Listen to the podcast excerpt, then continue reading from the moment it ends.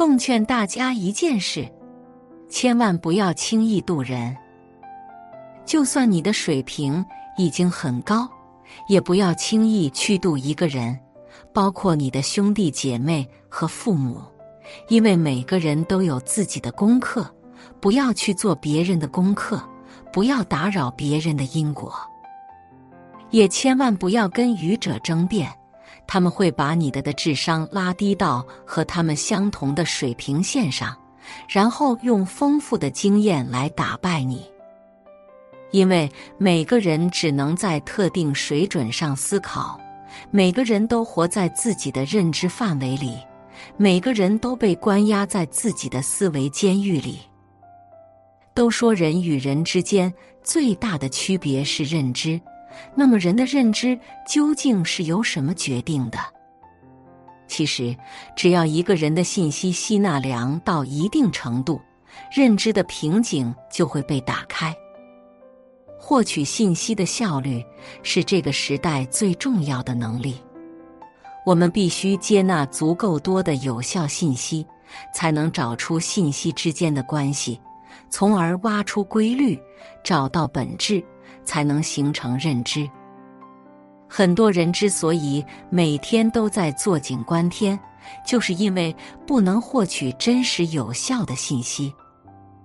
比如，有些人每天都在刷短视频、看娱乐节目和玩游戏中度过，这些活动都不能及时吸纳社会的有效信息，反而会消散我们的精力。井蛙不可语海。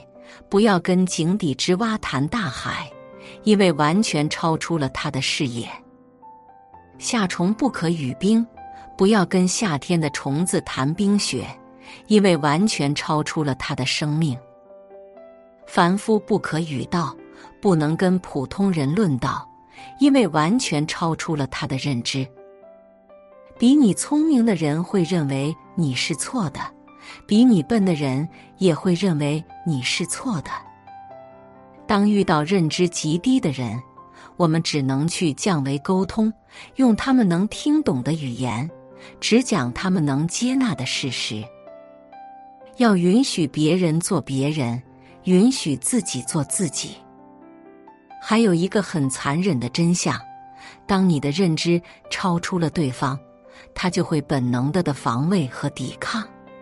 因为每个人都在证明自己是对的，自己的尊严不可被侵犯，否则会有挫伤感。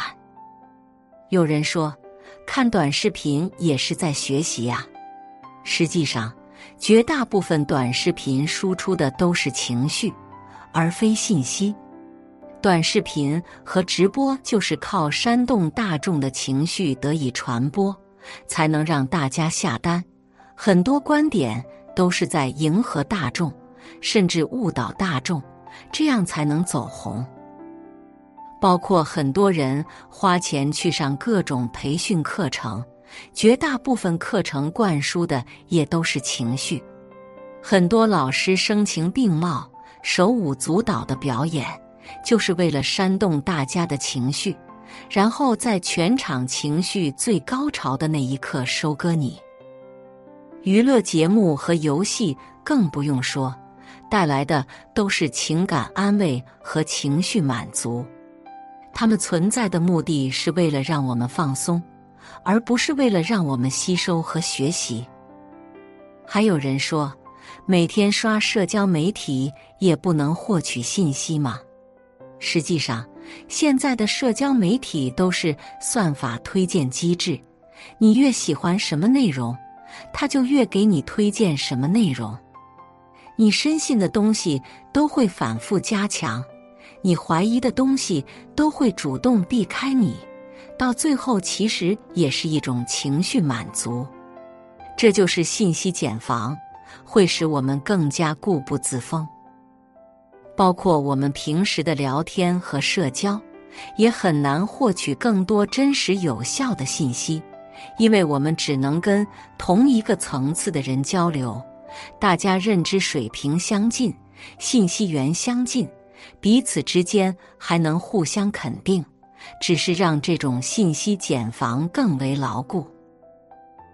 烂泥趴的好好的，你非要给他扶上墙；咸鱼躺的好好的，你非要给他翻个身；朽木活得好好的，你非要把它雕成彩。这究竟是他们的错，还是你的错？试图去改变别人、纠正别人、唤醒别人，是一个人最大的执念。自己执念那么重。还要劝他人放下，自己不醒悟，怎么度他人？他人若醒悟，何须你来度？允许身边的人犯错，看着他们接受惩罚，是一个人最大的慈悲。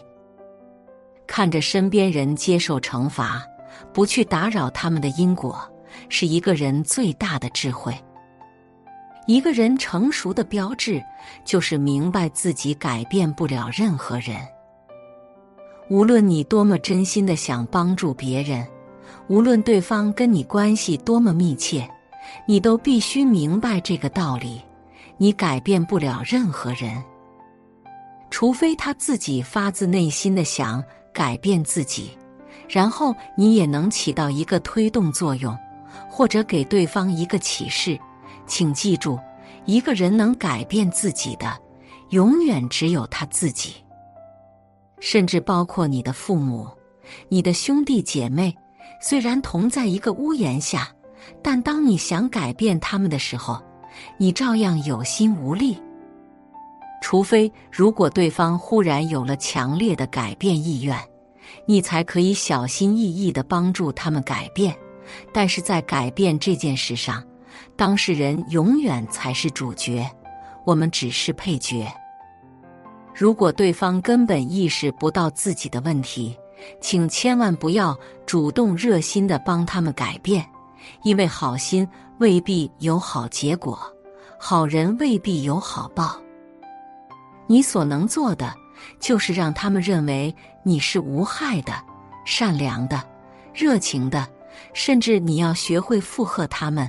人各有志，人各有路，别人的路你改不了，自己的路自己走好。一旦你介入他人的因果，就会有很多冤魂债主来找上你，他的业力就会转嫁到你身上。别人做的不够好，自然会有相应的惩罚，跟我们没有任何关系。但我们自己做的每一分不好的地方。都会反映到我们身上，分毫不差。我们的精力太宝贵，请把所有精力用在自己身上，包括提醒自己、管理自己、提升自己。这个时代越来越有意思，满屏都是答案，到处都是方法，我们却越来越不知道怎么干了。从读书的时候开始。我们就被动的接受各种答案。现在短视频中的各种大神、各种培训大师、各种实用类书籍都争先恐后的给我们提供答案。我们天天都在寻找各种答案，现在琳琅满目的答案呈现在眼前了，为什么我们反而越来越迷茫了呢？终于恍然大悟。那些直接给你答案的人，其实是变相的掌控你的心智。他们抓住人性不喜欢主动思考的弱点，打着帮你直接解决问题的幌子，操控你的行为，然后收割你。请记住，这个世界上没有放之四海而皆准的答案。每个人的条件、资源、环境不一样，解决问题的答案。也不一样，每个人的答案是不一样的，你的答案只在你自己心中。任何老师或书籍只能帮我们找答案，而不能直接给我们答案，否则就是剥夺我们思考的权利，那才是真正的害人不浅。这就是为什么各种资源都在给我们提供答案。他们惧怕我们思考，惧怕我们成长，否则就不能操控和收割我们。这就是现代商业的本质。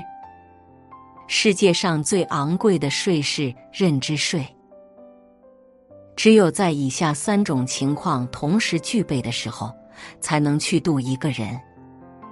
第一，对方已经迫切的想改变；第二，对方相信你能改变他；第三，对方愿意付出努力。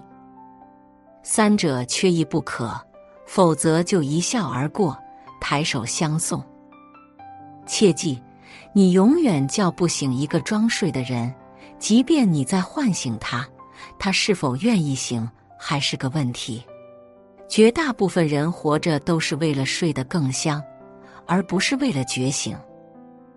他们得有多大的勇气，才会在觉醒过程中不会因为自我被挫伤而跑开？